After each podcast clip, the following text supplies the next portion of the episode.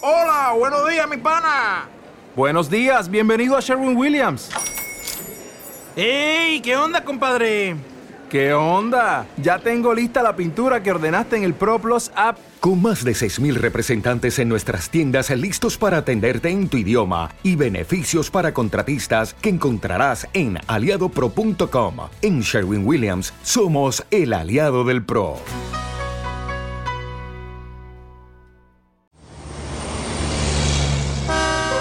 Ruta 66. Un camino abierto a la esperanza. Alguien dijo que a la Mujer Maravilla, a la auténtica Wonder Woman, solo la encontrará el auténtico Superman, el superhombre. La verdad es que la cosa se pone muy complicada.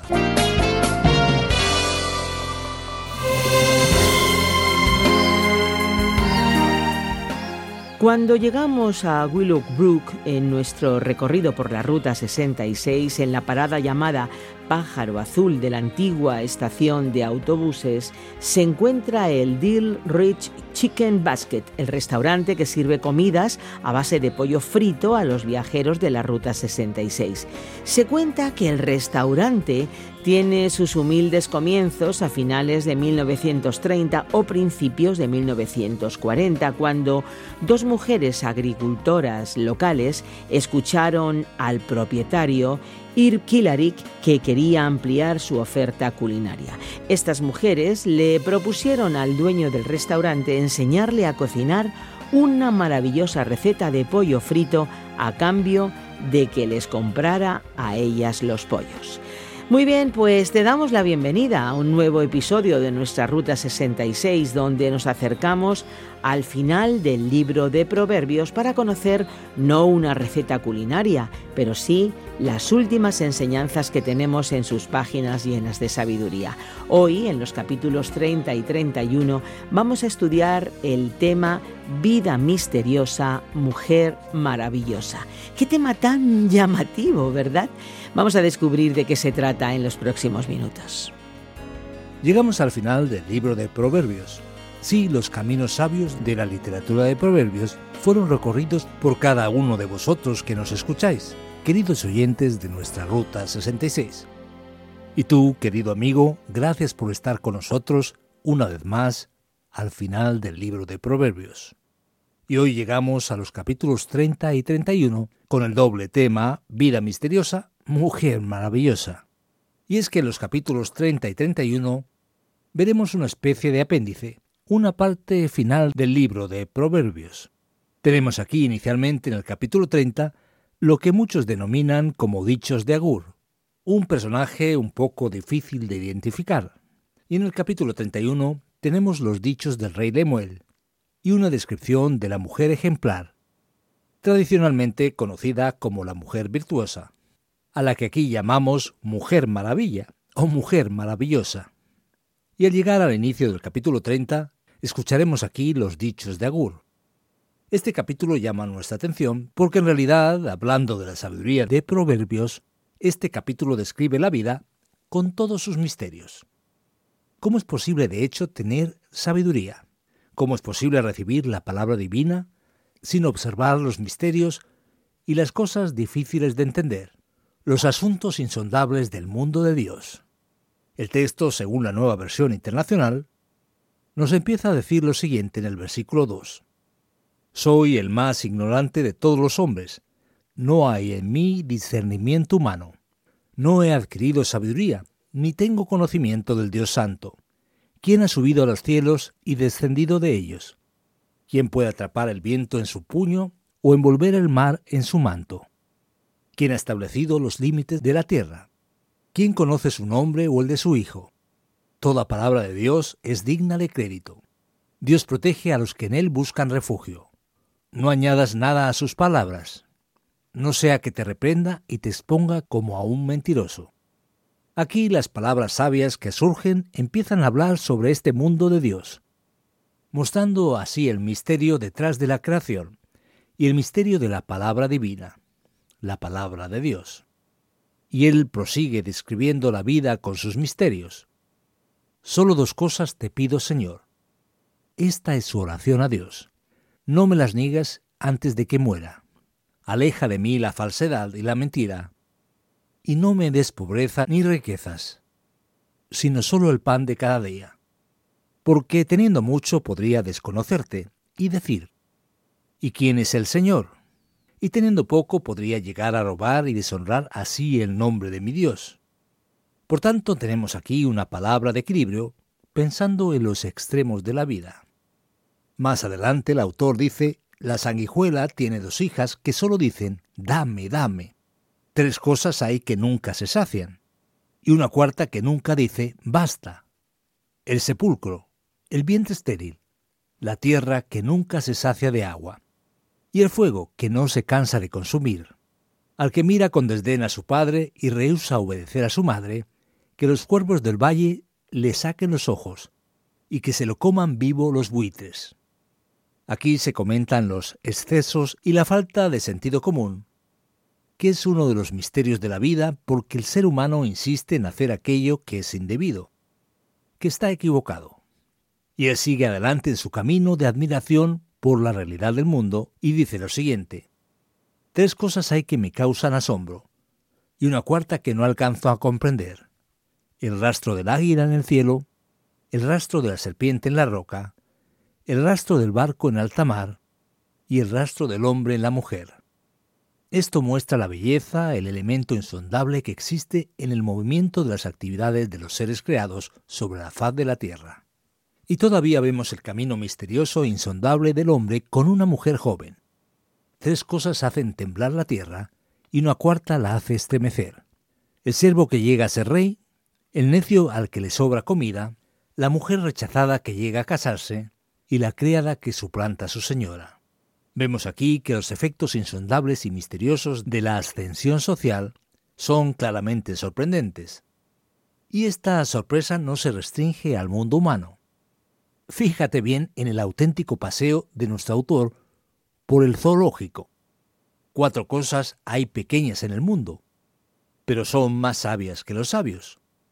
Las hormigas, animalejos de escasas fuerzas, pero que almacenan su comida en el verano, los tejones, animalejos de poca monta, pero que construyen su casa entre las rocas, las langostas, que no tienen rey, pero que avanzan en formación perfecta, las lagartijas, que se atrapan con la mano, pero que habitan hasta en los palacios.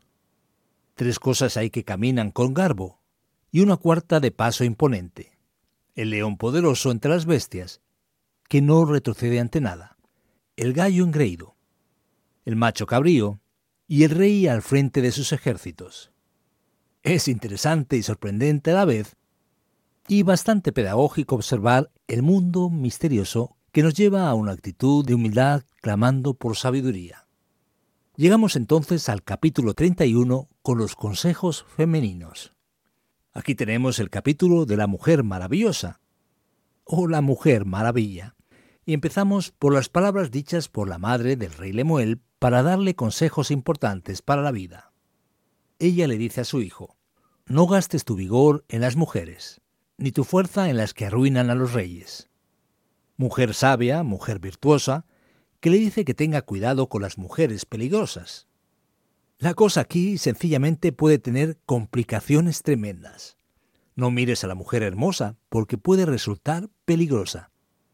Es lo que aconseja la madre del rey Lemuel. No conviene que los reyes se den al vino, ni que los gobernantes se entreguen al licor, no sea que al beber se olviden de lo que la ley ordena, y priven de sus derechos a todos los oprimidos. Dales licor a los moribundos y vino a los amargados, que beban y se olviden de su pobreza, que no vuelvan a acordarse de sus penas. Su consejo aquí es el siguiente. Mira, cuidado con tus límites, y debes intentar ayudar a aquellos que están en dificultades. Levanta la voz por los que no tienen voz. Defiende los derechos de los desposeídos. Levanta la voz y hazles justicia. Defiende a los pobres y necesitados. Como un buen consejo maternal, el énfasis está en ayudar a los que necesitan ayuda. Así de sencillo, pero así de profundo. Y finalmente llegamos al verdadero texto de la mujer virtuosa, mujer ejemplar, mujer maravillosa. Probablemente el enfoque principal de este libro dirigido a la sabiduría es establecer aquí la figura de una mujer completa en su sentido virtuoso. Y es una mujer que personifica la sabiduría, que está mucho más cercana de las actitudes concretas y objetivas que de la mera abstracción lejana. Dice el texto, acróstico a la mujer ejemplar. Mujer ejemplar, ¿dónde se hallará? Es más valiosa que las piedras preciosas. Este también es el caso de la propia sabiduría. Su esposo confía plenamente en ella y no necesita de ganancias mal adquiridas. Ella le es fuente de bien, no de mal, todos los días de su vida. Anda en busca de lana y de lino, y gustosa trabaja con sus manos. Es como los barcos mercantes que traen de muy lejos su alimento. Parece una mujer ejecutiva de nuestros días, con tantas actividades y tanta productividad. Se levanta de madrugada, dice la nueva versión internacional de la Biblia. Da de comer a su familia y asigna tareas a sus criadas. Calcula el valor de un campo y lo compra. Con sus ganancias planta un viñedo. Decidida se ciñe la cintura y se presta para el trabajo. Se complaza en la prosperidad de sus negocios y no se apaga su lámpara por la noche. Con una mano sostiene el uso y con la otra tuerce el hilo. Tiende la mano al pobre y con ella sostiene al necesitado. Si nieva no tiene que preocuparse de su familia, pues todos están bien abrigados. Las colchas las cose ella misma y se viste de púrpura y lino fino. Su esposo es respetado en la comunidad. Ocupa un puesto entre las autoridades del lugar. Confecciona ropa de lino y la vende provee cinturones a los comerciantes, se reviste de fuerza y dignidad y afronta segura el porvenir. La verdad es que es muy interesante esta mujer virtuosa, maravillosa, ejemplar. En una simple palabra, la mujer maravilla. Es una mujer que tiene todas las cualidades de una buena esposa, que sabe lidiar y cuidar correctamente del marido. Una mujer responsable de sus hijos y de su casa y alguien que mantiene una actividad profesional impresionante, con bastante actividad. Podemos decir con bastante trabajo y de manera extraordinaria. Es interesante que la idea que la Biblia propone no es la de una mujer absolutamente distante de la realidad, ni una mujer que se convierte en un auténtico felpudo pisoteado. Esa no es la idea que se presenta en el texto de Proverbios. Para nada. Además, ella muestra otras cualidades extraordinarias, tanto para la familia como para la sociedad. Dice el texto que cuando habla lo hace con sabiduría, cuando instruye lo hace con amor. Está atenta a la marcha de su hogar, y el pan que come no es fruto del ocio. Sus hijos se levantan y la felicitan. También su esposo la alaba. Muchas mujeres han realizado proezas, pero tú las superas a todas. Engañoso es el encanto y pasajera la belleza. La mujer que teme al Señor es digna de alabanza. Sean reconocidos sus logros y públicamente alabadas sus obras. Hablando de vida misteriosa, el misterio está de hecho ante nosotros. Y es que a menudo la relación entre un hombre y una mujer es muy misteriosa. Pero Dios nos presenta aquí el consejo bondadoso, un consejo incluso para las mujeres. La mujer feliz y elogiada no es una mujer distante del hogar, ni tampoco holgazana y perezosa, sino que es una ciudadana activa que desarrolla sus actividades y encuentra realización y propósito en su vida personal, a la vez que trabaja con dedicación para mantener la buena relación y vida familiar con su marido y sus hijos. Y al revés de lo que pudiera exigir nuestra sociedad superficial, aquello que parece ser lo más importante que es la belleza y la hermosura, pierden aquí su valor y postura primordial. La verdadera sabiduría, por tanto, la verdadera razón para que la mujer sea virtuosa y maravillosa, es porque esta mujer conoce a Dios. Ella teme al Señor. Lo reconoce en todas las áreas de su vida. La mujer virtuosa no es simplemente la que es hermosa, sino la que reconoce a Dios. Esa es la mujer maravillosa, la mujer maravilla.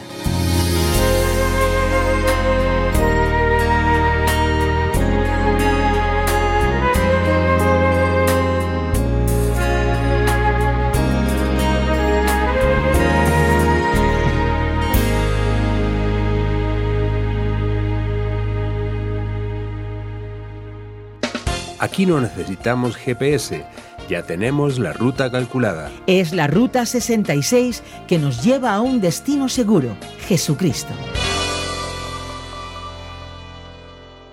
Aquí seguimos en nuestra Ruta 66, un programa original del profesor de Biblia Luis Ayao, producido por Radio Encuentro, Radio Transmundial en España, traducido por Mateus Rodríguez y presentado y adaptado por el profesor de Biblia y comunicador Fernando Díaz Sarmiento. Llega ahora el tiempo de las preguntas sobre los capítulos 30 y 31 de Proverbios. Por cierto, no te olvides de hacer también tus preguntas y compartir tus comentarios en nuestro WhatsApp o Telegram 601 20 32 65 con el prefijo más 34 desde fuera de España o bien en el correo electrónico info arroba.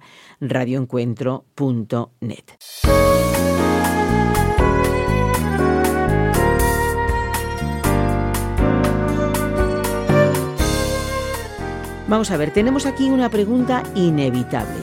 ¿Quiénes son Agur, Itiel, Ucal, Lemuel? ¿De dónde vienen estos nombres tan extraños que aparecen aquí en los últimos capítulos de Proverbios? Pues bien, Esperanza, de hecho estos nombres son un tanto extraños y diferentes. Agur aquí es indicado como hijo de Jaque. Quizás fuese un sabio, no estamos seguros. Y acerca de ese oráculo vemos como una de las posibilidades de que se entienda como el nombre de un lugar, que sería Masá. Si eso se entiende como un lugar geográfico, quizás Agur estuviese asociado con un pueblo vinculado a los árabes, a los ismaelitas. En cuanto a Itiel y Ucal, serían propiamente algunos discípulos de Agur. Algunos rabinos de la tradición judía siempre vincularon tanto a Agur como a Lemuel con una expresión entendiendo a Lemuel como para el rey dedicado al rey, como si fuese una especie de nombres simbólicos para el propio Salomón.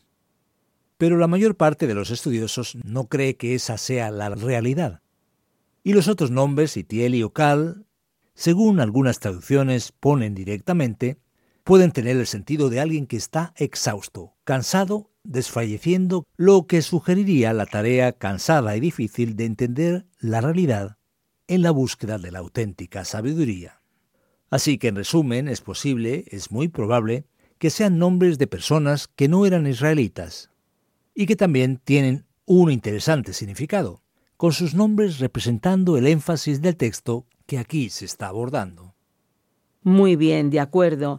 Ahora, después de tantas lecciones, de tantas exhortaciones para buscar la sabiduría, llegamos al versículo 3 del capítulo 30 en el que leemos, No he adquirido sabiduría ni tengo conocimiento del Dios Santo. A ver, ¿cómo puede ser esto posible? Al fin y al cabo, después de un curso como este, él dice que no ha aprendido nada, que es difícil y que no es posible alcanzar la sabiduría. ¿Son las cosas así de rotundas? El asunto Esperanza parece ser un tanto misterioso. Pero la cosa se debe entender así. Este capítulo en Proverbios parece una olla de palomitas de maíz. O como se dice en otros países, de pochoclos, pororós o poporopos. Ellas de repente saltan de un lado a otro sin tener una conexión tan directa las unas con las otras. Así que en un momento leemos sobre la pereza, luego sobre el rey, también sobre la sabiduría, y así sucesivamente. Así que este texto no se puede ver como una conclusión objetiva de todo el planteamiento de Proverbios, pero es interesante que se incluya al final. Lo que se nos resalta es que una de las facetas importantes de la sabiduría es la de reconocer los límites del ser humano para entender los misterios y la realidad de la vida. En tanto que lo descubrimos, tenemos una actitud más humilde con la vida. Al fin y al cabo, vale la pena recordar aquí las palabras y enseñanzas del grande y famoso estudioso de la filosofía, Blas Pascal, que decía con razón que cuando tenemos seguridad del conocimiento y de lo que sabemos, en realidad no sabemos nada. Cuando empezamos a conocer, llegamos a la famosa conclusión, solo sé que no sé nada. Así que tener sabiduría es reconocer, en primer lugar, nuestras limitaciones. Bueno, parece que la desesperación aquí en Proverbios muestra que él de repente corre hacia la naturaleza para buscar la sabiduría. Y fíjate, dice en los versículos 25 a 28 del capítulo 30 que busca en los animales para encontrar esa sabiduría. ¿Por qué tantos animales son mencionados aquí? ¿Hay algún vínculo con la sabiduría? Pues bien, Esperanza, ese paseo por el zoológico llama nuestra atención. ¿Por qué encontraremos este auténtico parque nacional del libro de Proverbios con tantos, digamos, bichos animales llamativos? Mira, de hecho, la sabiduría se percibirá en parte de la naturaleza, porque la naturaleza muestra la gloria de Dios. Algunas personas, digamos, perdieron un poco la referencia y piensan que la naturaleza es, digamos, el estándar y paradigma de todo. Pero eso no es verdad porque la naturaleza también está marcada por el pecado. Hay animales que comen a sus crías, y no por ello haremos lo mismo, aunque parezca algo natural. La marihuana o el veneno de serpiente también son cosas naturales, pero sabemos que hacen daño, y por lo tanto nos mantenemos distantes. Ahora, por otra parte, vemos a la naturaleza mostrando la gloria de Dios, y la naturaleza tiene algo extraordinario o mejor dicho, en términos cristianos, la creación tiene elementos extraordinarios y es exactamente esa fascinación la que expresa. Fíjate en ese animal tan grande y poderoso. Fíjate también en ese bicho pequeño. ¿Cómo puede la hormiga ser como es? ¿Y el conejo que está en la olla de tanta gente es capaz de vivir en acantilados? ¿Cómo lo hace? Así que esos detalles de la creación nos asombran y nos llevan a exclamar y ver la sabiduría divina en toda la creación. Bien, pues hablemos ahora de algunos de nuestros héroes. Y aquí parece que nos encontramos con la Liga de la Justicia, porque tenemos nada más y nada menos que Wonder Woman, la mujer maravilla. Fíjate, a menudo se desprecia a la mujer, a veces se la idealiza, pero ¿cuál es la propuesta bíblica para la mujer? ¿Existe esa mujer tan maravillosa? Ya ves, Esperanza, alguien dijo que la mujer maravillosa, la auténtica Wonder Woman, solo la podrá encontrar Superman, el superhombre. La verdad es que la cosa se pone muy complicada. ¿Cómo entender esta cuestión? De hecho, históricamente la mujer ha sido tanto menospreciada como idealizada. Vemos incluso en la música popular a menudo a las mujeres siendo mencionadas como la esencia de la realidad que debemos buscar, siendo situada en una posición superior al hombre y a todo lo demás. A la vez, en otros contextos, vemos a la mujer siendo menospreciada, discriminada, maltratada y puesta como criatura inferior. Todo eso es una tontería y está lejos del enfoque correcto. Contrariando el prejuicio histórico que se tiene hacia la literatura bíblica, la mujer en la Biblia es vista como hecha a la imagen y semejanza de Dios, teniendo dignidad propia, con lo cual es igual al hombre en su esencia. En la Biblia tenemos mujeres haciendo actividades y cosas extraordinarias. Tenemos mujeres elogiadas. Hay mujeres de todo tipo. Así que ese prejuicio está más en la cabeza de las personas que en el texto bíblico. Por supuesto que en determinados textos la Biblia reflejará su época, pero en realidad no es correcto ni idealizar ni tampoco menospreciar a la mujer. Y cuando el texto dice dónde se hallará o quién la hallará, pudiera sonar como que es algo imposible de encontrar. Pero la idea que se quiere transmitir es la de que quien la encuentre será feliz. Por lo tanto, si alguien piensa que es imposible encontrar una mujer tan extraordinaria, debe considerar que es tan difícil como encontrar un hombre de la misma categoría. La cuestión no está en ser mujer, sino en la virtud, en todo ese elemento que muestra la figura de esa mujer extraordinaria, de esa mujer maravilla o maravillosa, como bien dijiste, Esperanza ella al mismo tiempo personifica la sabiduría. Es muy interesante que aquellos que piensan que el texto bíblico es machista, se encontrarán aquí que la mujer es la que personifica aquí la sabiduría concreta del día a día, esa sabiduría cotidiana. Así que llegamos a la conclusión de que la mujer no ha de ser ni idealizada ni tampoco menospreciada, sino que debe estar en sintonía con Dios, con el Creador. Esa sí que es, por increíble que parezca, la mujer maravilla del capítulo 31 de Proverbios. Cada vez que estudiamos un libro de la Biblia nos quedamos maravillados y hoy aquí terminamos otro más, el de Proverbios. Fernando, muchísimas gracias por la exposición y por las respuestas. Y para aquellos amigos, amigas que nos oyen, pues deciros que gracias por acompañarnos, pero que todavía no os vayáis porque tenemos la aplicación de nuestra Ruta 66 para vosotros.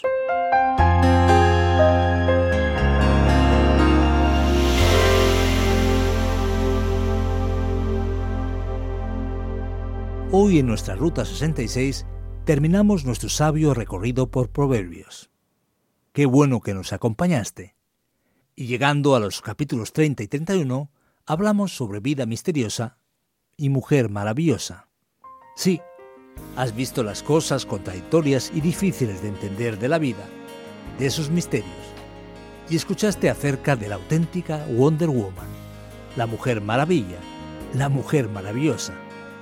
Da igual si es madre o si es hija. La gran verdad es que detrás de todos estos paseos interesantes de proverbios, necesitamos enfatizar la gran verdad. Para tener verdadera sabiduría, solo es posible con mucha humildad.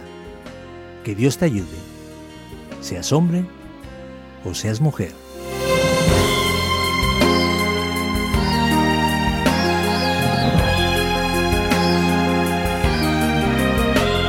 Y aquí termina otro episodio de nuestra Ruta 66, pero aunque nos vamos, volveremos para seguir estudiando la Biblia. Si deseas escuchar otra vez este espacio o alguno de los anteriores, puedes visitar nuestra página web o la página RTM 360. También puedes descargar la aplicación RTM 360 o la app de Ruta 66. Los programas los tienes disponibles en plataformas como Spotify, eBooks y iTunes. Y en las redes nos encuentras como RTM Ruta 66. Antes de marcharnos, nos encantaría decirte que queremos regalarte la guía comentario para que conozcas más a fondo la Biblia. Solicítala, te la vamos a mandar completamente gratis. Puedes solicitarla al WhatsApp 601 20 32 65 con el prefijo más 34 desde fuera de España o también en el correo electrónico info arroba radioencuentro.net. Nos encanta saber tus impresiones, desde cuándo, desde dónde, desde qué medio nos escuchas. Es importante para nosotros, por eso por favor escríbenos o envíanos un mensaje de voz a las vías de contacto que te acabo de indicar. Nos vamos. Estuvo en la parte técnica Andrés Ocampo y te acompañó Esperanza Suárez. Contamos contigo en nuestra próxima y particular Ruta 66. Un camino abierto a la esperanza. Un encuentro con el autor de la vida.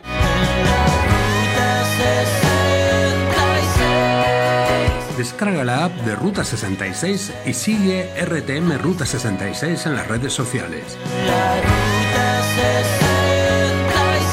Aquí te esperamos.